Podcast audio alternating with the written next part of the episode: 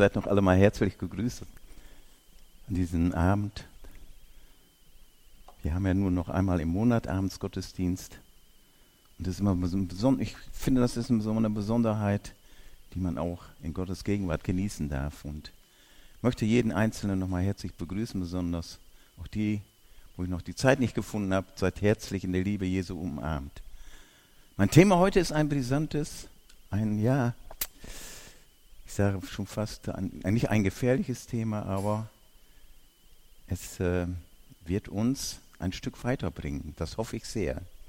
Und ich möchte noch kurz beten. Wer aufstehen möchte, kann das gerne tun.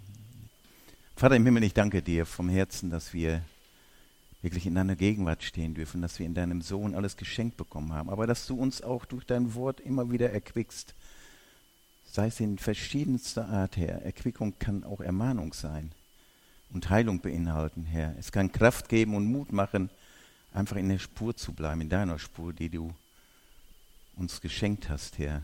Und wie wir am Anfang singen durften, dass du uns Rückenwind gibst. Manchmal hängt uns der Wind ganz schön im Haar von vorne, auch wenn wir so, teilweise so wenig davon haben, aber du bist es, der uns vorwärts bringt und nicht durch den Wind zurückdrückt, Herr. Ja, wir lieben dich und danke, dass du jedem Einzelnen das Herz öffnest und die Ohren. Amen. Ja, ihr Lieben, das Thema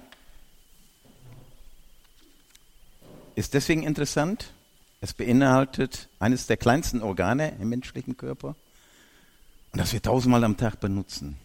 Die Frauen etwas mehr, die Männer sind ein bisschen besser begnadet, die können öfters den Mund halten. Ihr wisst schon, worum es sich dreht. Es geht um die Zunge. Die Zunge wird am, pro Tag mindestens im Durchschnitt, so hat man festgestellt, von der Frau 16.215 Mal benutzt. Wow. Und der Mann 15.669 Mal. Warum das so genau zusammenhängt, weiß es ist eine statistische äh, äh, ja, Zusammenfassung und wenn wir das so sehen und erkennen, dann denkt man, ja, man könnte da schon recht haben. Und seit Beginn dieser Menschheitsgeschichte durch Adam und Eva beherrscht diese Zunge das Weltgeschehen. Das Mit und das gegeneinander. Ich habe das Thema einfach unter diese Prämisse gesetzt, das Reden als Christ. Und die Grundlage hierzu habe ich dem Text aus dem Jakobusbrief entnommen, aus dem Kapitel 3, Verse 5 bis 12 und da aus Hoffnung für alle. Hinten steht wahrscheinlich die Luther-Übersetzung. Ich lese das mal, so wie ich das hier aus der Hoffnung für alle entnommen habe. So ist es mit der Zunge. So klein sie auch ist, so groß ist ihre Wirkung.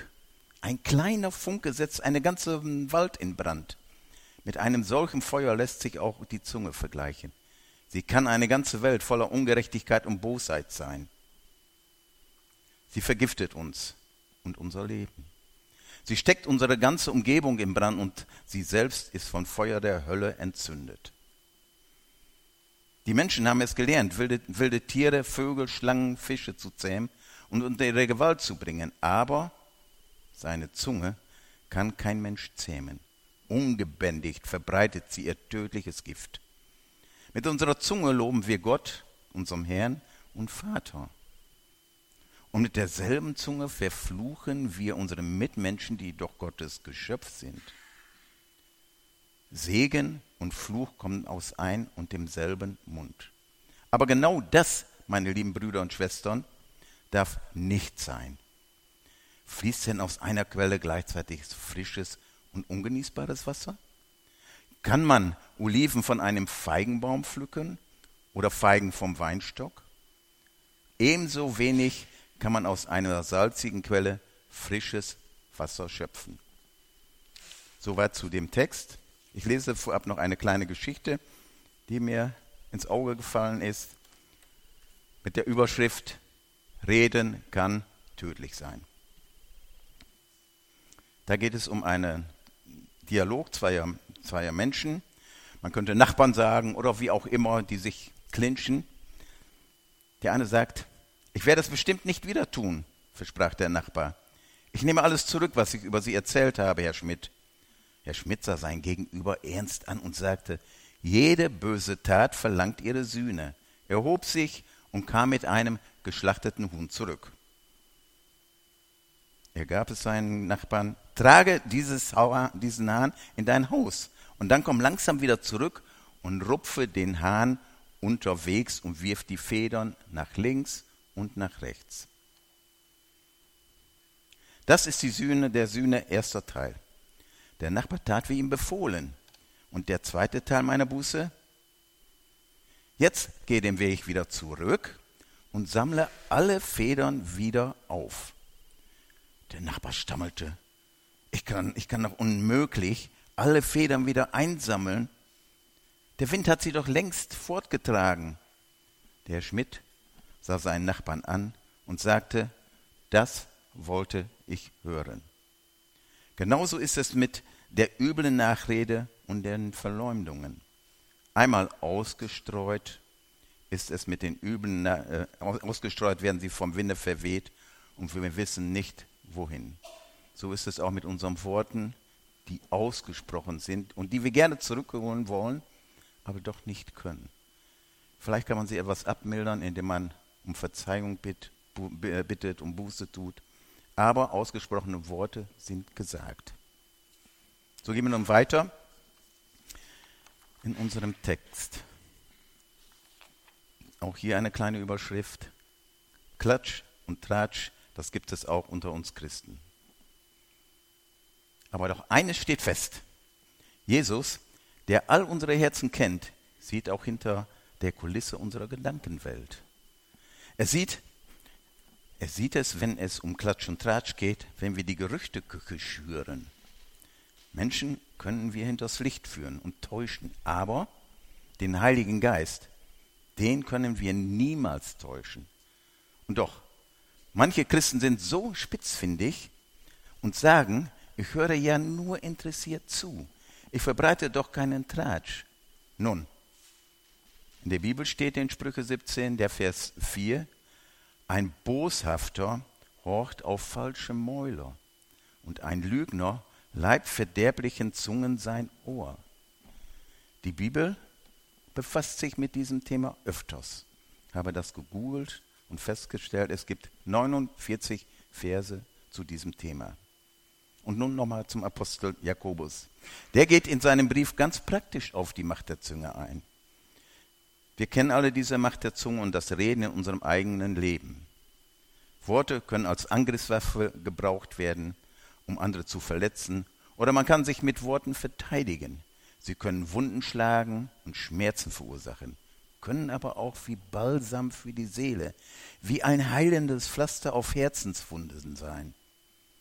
Das Alte Testament ist voll Beispiele für diese Wirkung. Für Segen und Fluch. Ich hatte das ja schon erwähnt mit diesen 49 Stellen. Und auch wie in diesem neutestamentlichen Text gibt Jakobus das zum Ausdruck. Und es hat nichts gar nichts an Aktualität verloren. Im Gegenteil, es ist brandaktuell. Wir sehen wieder einmal, dass Gottes Wort immer modern und zeitgemäß ist. Es trifft immer ins Schwarze. Jakobus widmet der Zunge und das Reden ein ganzes Kapitel. Da lesen wir doch einmal den Vers 1, meine Geschwister. Es sollen nicht so viele von euch danach trachten, Lehrer der Gemeinde zu werden. Ihr wisst doch, dass wir Lehrer einmal besonders streng beurteilt werden. Und unter diese Prämisse stelle ich mich auch ganz persönlich. Ihr kennt mich, manchmal geht meine Zunge schneller raus, als wie ich die Gedanken geordnet habe. Da muss ich mich auch disziplinieren. Nun denn, wir alle lassen uns ja oft und in vieler Hinsicht etwas zur Schule kommen, am meisten jedoch bei dem, was wir sagen. Wenn jemand sich nie, auch nur mit einem Wort etwas zu Schulden kommen lässt, ist er ein vollkommener Mensch und der auch jeden anderen Bereich seines Lebens unter Kontrolle hat. Aber wir wissen, dass es das so nicht gebt. Wir kennen ja den Vers aus dem Römerbrief, Kapitel 3, Vers 10. Denn da ist keiner, der gerecht ist. Nicht einer. Nun, gehen wir weiter in dem Text vom Jakobus mit dem Vers 3. Da vergleicht er zwei Sachen. Das eine ist ein, ein Pferd. Da schreibt er, wenn wir ein Pferd das Zaumzeug ins Maul legen, machen wir uns damit ganz das ganze Tier gefügig und können es so lenken, wie wir es wollen. Das ist klar, das kennen wir. Oder denkt doch mal an ein Schiff. So groß es auch sein mag und so heftig die Winde sind, denen es ausgesetzt ist, so wird es doch von einem winzigen Ruder auf dem Kurs gehalten. Denn der wird von dem Steuermann bestimmt. Genauso ist es mit der Zunge. Sie ist nur ein kleines Organ unseres Körpers und kann sich doch damit rühmen, große Dinge zu verbringen. Alle Weltgeschichte, alle politischen, wirtschaftlichen, wir sind abhängig von Menschen mit Zungen, die dieses, die die ganze Nation eben halt mit, ja, lenken können. Wir können in die Vergangenheit schauen. Das wollte ich jetzt aber hier nicht weiter ausführen. Und wie ist es? Ja, wie ist es denn beim Feuer? Ein Funke genügt, um einen ganzen Wald in Brand zu setzen. Und auch die Zunge ist ein Feuer. Sie ist mehr als alle anderen Teile des Körpers ein Mikrokosmos unserer unheilvollen Welt. Unser ganzes Menschsein, unser Wesen wird von ihr vergiftet. Sie setzt den gesamten menschlichen Existenz mit einem Feuer in Brand, das die Hölle selbst in ihr entzündet. Es gelingt dem Menschen zwar, die unterschiedlichen Tiere zu zähmen, wie Greifvögel, wie Raubtiere, wie Reptilien, Orcas und so weiter, um nur einige zu nennen. Sie alle hat der Mensch gebändigt, aber die Zunge kann kein Mensch bändigen. Sie ist ein ständiger Unruheherd, eine Unheilstifterin, erfüllt vom tödlichen Gift. Mit ihr preisen wir den Herrn, unserem Vater und Gott, und mit ihm verfluchen wir Menschen, die als Ebenbild Gottes geschaffen sind. Aus ein und demselben Mund kommt Fluch und Segen. Das, meine Geschwister, darf nicht so sein. Und weiter auch im Text, oder lässt etwa eine Quelle aus ein und derselben Öffnung genießbares und ungenießbares Wasser hervorsprudeln, wie auch der Feigenbaum und so weiter. Hatte ich ja im Anfang schon im Text erwähnt. Und hier spricht Jakobus Klartext. Er zeigt, wie böse die Zunge sein kann und dass wir sie nicht unter Kontrolle bringen können. Das ist ein hartes und negatives Urteil über die Zunge. Unser ganzes Wesen wird von ihr vergiftet. Wir haben bereits gehört, dass unser Reden sehr anfällig für Sünde ist. Und mit dieser Sünde schadet die Zunge nicht nur dich und mich selbst, sondern die Sünde betrifft den ganzen Menschen. Das heißt, die gesamte menschliche Existenz wird mit einem Feuer in Brand gesetzt. Fazit, dieses Feuer wurde von der Hölle entzündet. Diese Boshaftigkeit, diese zerstörerische Kraft der Zunge kommt aus der Hölle. Sie kommt vom Satan selbst. Wir kennen alle, fällt mir gerade ein, wie es im äh, Paradies war, wo dann die Schlange kam und sagte, sollte Gott gesagt haben? Satan persönlich. Jakobus vergleicht die Macht der Worte mit einem Feuer, das ganz klein beginnt. Ganz, ganz klein. Die Art und Weise, der sich dieses Feuer ein, in einem bösen Gerede verbreiten kann, kann unterschiedlich sein. Und es kann passieren, ohne dass man es auch will. Man hat gar nicht die Absicht, jemanden zu verletzen oder weh zu tun. Aber Worte können auch ganz gezielt dazu verwendet werden, um zu lügen, betrügen, Vertrauen zu missbrauchen. Treffen sich zum Beispiel zwei Freundinnen, können auch Freunde sein, sagt die eine, José hat mir gesagt, dass du ihr das Geheimnis erzählt hast, wo ich dich doch darum gebeten habe, es ihr nicht oder jemand anderes zu erzählen. Die andere antwortete, sie ist doch wohl unmöglich. Ich habe doch José ausdrücklich gesagt, sie soll dir nicht sagen, dass ich es dir erzählt habe oder ihr erzählt habe. Wie gesagt, so können auch Männer reden. Worte können Freundschaften, Vertrauen, ja so ganze Leben zerstören. Andere Menschen wiederum verleumden ihr Gegenüber in aller Öffentlichkeit und das ohne irgendwelche Scham. Dieses zerstörerische Potenzial vergleicht Jakobus mit einem kleinen Feuer, das in Windeseile zu einem Waldbrand wird.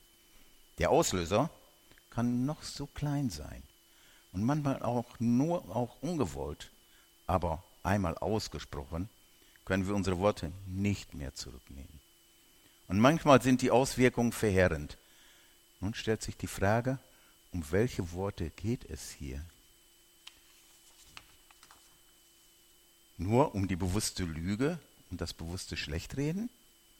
Manchmal gebrauchen wir unsere Worte sehr wohl ganz bewusst zum Bösen. Wenn wir eben lügen, Gerüchte verbreiten oder über andere lästern.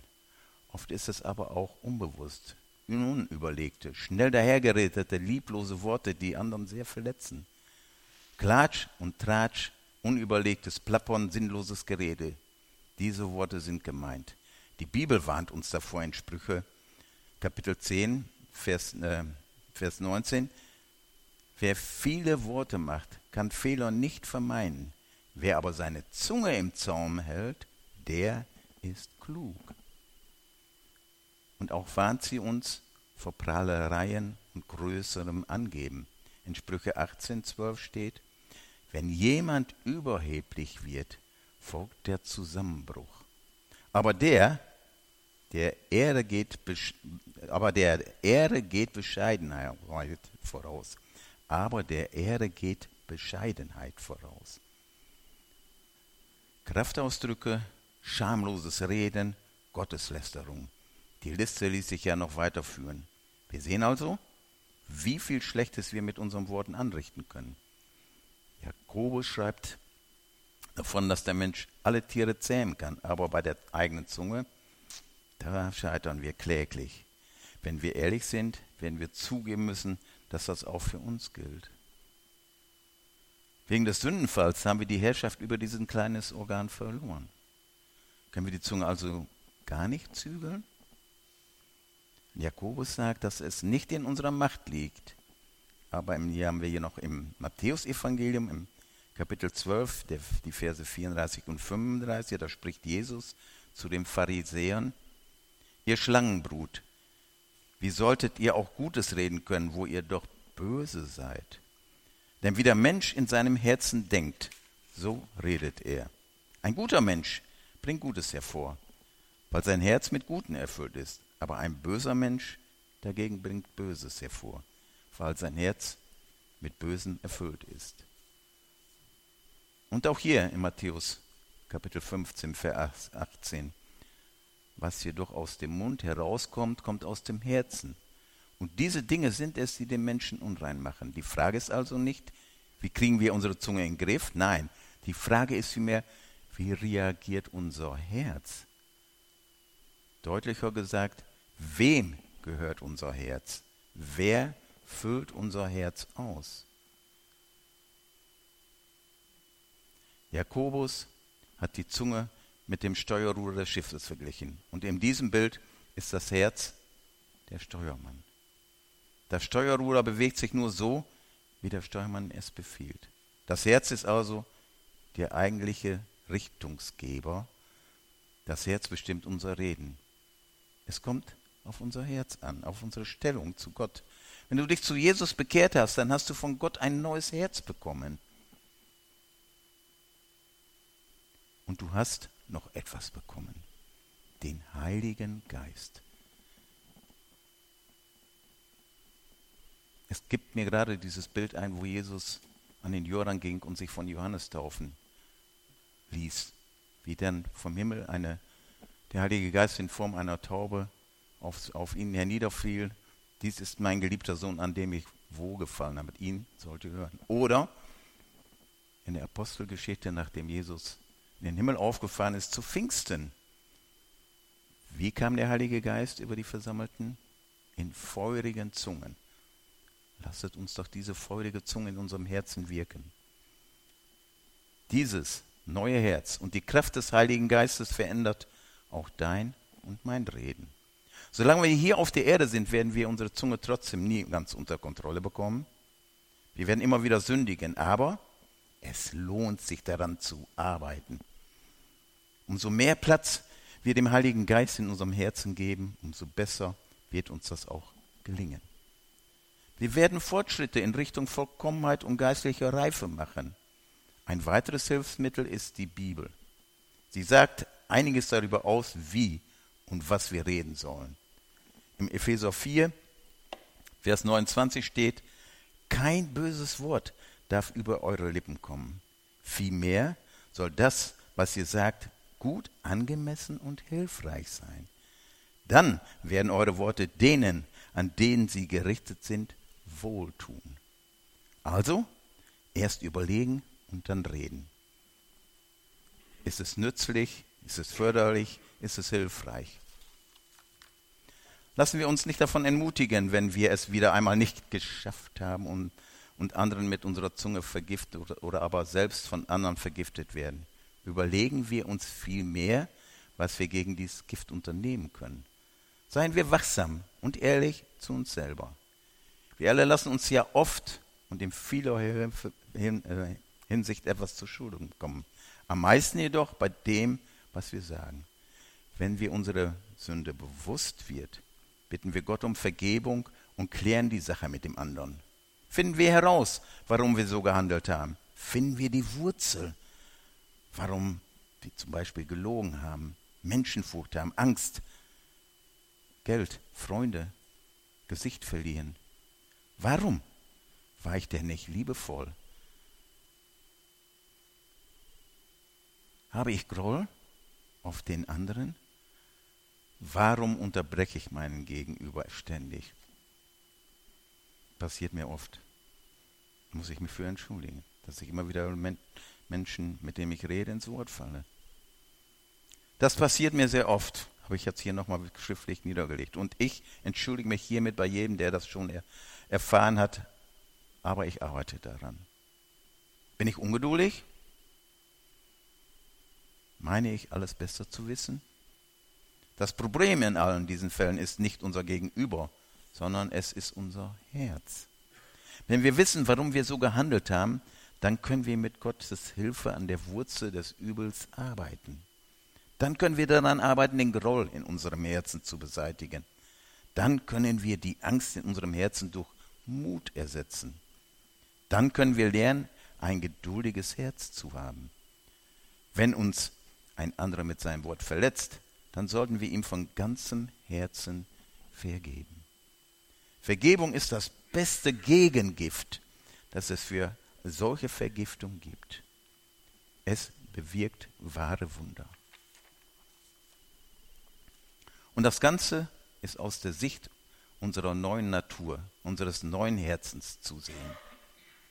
So wie eine Pflanze nur eine Sorte Früchte tragen kann, so gibt es auch eine Quelle, nur eine Art von Wasser, so soll auch der Mensch, der bei der Wiedergeburt ein neues Wesen mit göttlichem Erbgut erhalten hat, nur gute Worte hervorbringen. Worte, die dem neuen Wesen entsprechen. Wahre Worte, liebevolle Worte, nützliche Worte. Was lernen wir von Jakobus? dass es manchmal sinnvoll ist, weniger zu reden und mehr zuzuhören. Nehmen wir uns den Rat von Jakobus an.